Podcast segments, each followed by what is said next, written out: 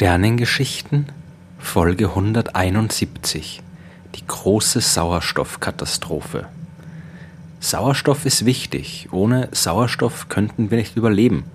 Und glücklicherweise besteht die Atmosphäre der Erde zu fast 21 Prozent aus diesem Gas. Aber das war nicht immer so. Und als der Sauerstoff das erste Mal in relevanten Mengen auf unserem Planeten aufgetaucht ist, war das die größte Katastrophe aller Zeiten. Als die Erde vor 4,58 Milliarden Jahren gerade frisch entstanden war, hatte sie eine Atmosphäre, die sich völlig von der heutigen unterschied. Sie bestand aus Wasserstoff und Helium, den beiden Elementen, die im Universum am häufigsten sind und die auch am häufigsten in der Scheibe aus Gas und Staub vertreten waren, aus denen sich unsere Sonne und die Planeten damals gebildet haben. Neben Wasserstoff und Helium fand man in der Uratmosphäre wahrscheinlich auch noch geringe Spuren von Methan und Ammoniak. Insgesamt also eine eher ungesunde und übelriechende Mischung, zumindest für uns Menschen. Wasserstoff und Helium sind allerdings recht leichte Atome und bewegen sich deswegen vergleichsweise schnell. Außerdem war es früher auf der Erde noch enorm heiß. Radioaktive Elemente im Erdinneren haben Strahlung abgegeben. Die Erde selbst hat sich noch nicht komplett gesetzt gehabt und ist noch unter ihrem eigenen Gewicht geschrumpft. Durch diese Verdichtung wurde ebenfalls Wärme frei. Und dann waren da noch die vielen Felsbrocken, die damals noch überall durch den Weltraum gesaust sind und ständig auf der Erde eingeschlagen haben. Insgesamt war es also enorm heiß. So heiß, dass die Atome in der Uratmosphäre sich auch enorm schnell bewegt haben. So schnell, dass die Schwerkraft der Erde sie nicht mehr festhalten konnte. Und die Sonne war ja auch noch da. Sie hat sich gemeinsam mit ihrem Planeten gebildet und als sie dann soweit fertig war, dass dort die Kernfusion einsetzen konnte, ging es der Uratmosphäre so richtig an den Kragen. Nach dem Zünden der Sonne hat auch ein extrem starker Sonnenwind eingesetzt, der dann auch noch den letzten Rest der Uratmosphäre beseitigt hat.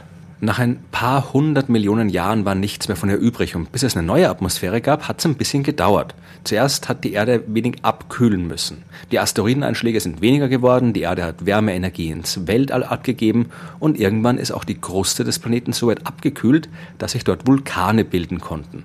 Aus diesen Vulkanen gelang geschmolzenes Gestein aus dem Erdinneren an die Oberfläche und mit ihm auch diverse Gase, die vorher im Gestein gebunden waren.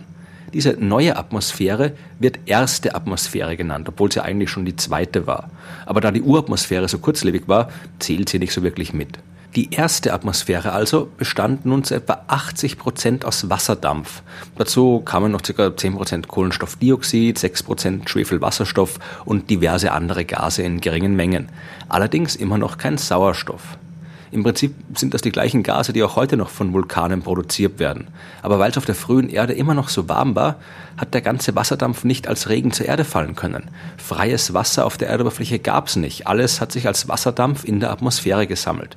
Irgendwann war es dann aber kühl genug und dann hat es geregnet. Ordentlich und lang. Wirklich ordentlich und wirklich lange.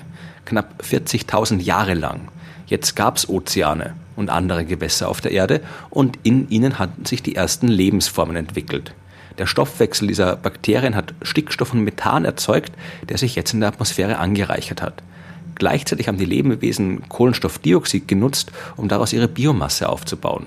Schwefelwasserstoff und Kohlenstoffdioxid sind auch in den Meeren aufgelöst worden und verschwanden so aus der Atmosphäre. Es gab also immer mehr Stickstoff und immer weniger andere Gase. Das ging so knapp 3,4 Milliarden Jahre und dann war aus der ersten die zweite Atmosphäre geworden, die jetzt fast komplett aus Stickstoff bestand. Es gab Leben auf der Erde, aber nur im Meer und es bestand nur aus Bakterien und anderen Mikrolebewesen und es gab immer noch keinen Sauerstoff der kam erst mit der dritten Atmosphäre. Einige Bakterien und Algen haben angefangen, eine neue Art von Stoffwechsel auszuprobieren, bei der als Abfallprodukt Sauerstoff entstand. Zuerst hat das keine großen Auswirkungen gehabt. Der Sauerstoff, der produziert wurde, hat mit anderen Molekülen reagiert, zum Beispiel mit Eisen oder Schwefelwasserstoff. Der wurde darin gebunden und nichts davon ist aus dem Meer in die Atmosphäre gelangt. Erst vor 2,3 Milliarden Jahren hat sich die Sache geändert. Mittlerweile war im Ozean schon so viel Sauerstoff, dass er dann auch in die Atmosphäre entweichen konnten. Bis die kleinen Bakterien und Algen aber merkbare Mengen produziert hatten, hat es ein bisschen gedauert. Vor einer Milliarde Jahre war die Konzentration von Sauerstoff in der Atmosphäre erst bei drei Prozent und für den Großteil der damaligen Lebewesen war das definitiv keine gute Entwicklung. Sie waren darauf nicht vorbereitet und der reaktionsfreudige Sauerstoff, der war reines Gift für sie. So gut wie alle Lebewesen starben aus. Es war das größte Massensterben in der Geschichte des Planeten. Übrig blieben nur diejenigen Lebewesen, die sogenannte Peroxidasen entwickelt hatten. Das sind spezielle Enzyme, die in der Lage sind, die für den Stoffwechsel schädlichen Sauerstoffverbindungen aufzuspalten und damit ungefährlich zu machen. Diese Lebewesen haben die große Sauerstoffkatastrophe überlebt und von ihnen stammen so gut wie alle heute existierenden Lebewesen ab, inklusive uns Menschen. Wir sind auf den Sauerstoff angewiesen, damit unser Stoffwechsel funktioniert und wir können nur in der aktuellen, der dritten Atmosphäre der Erde überleben.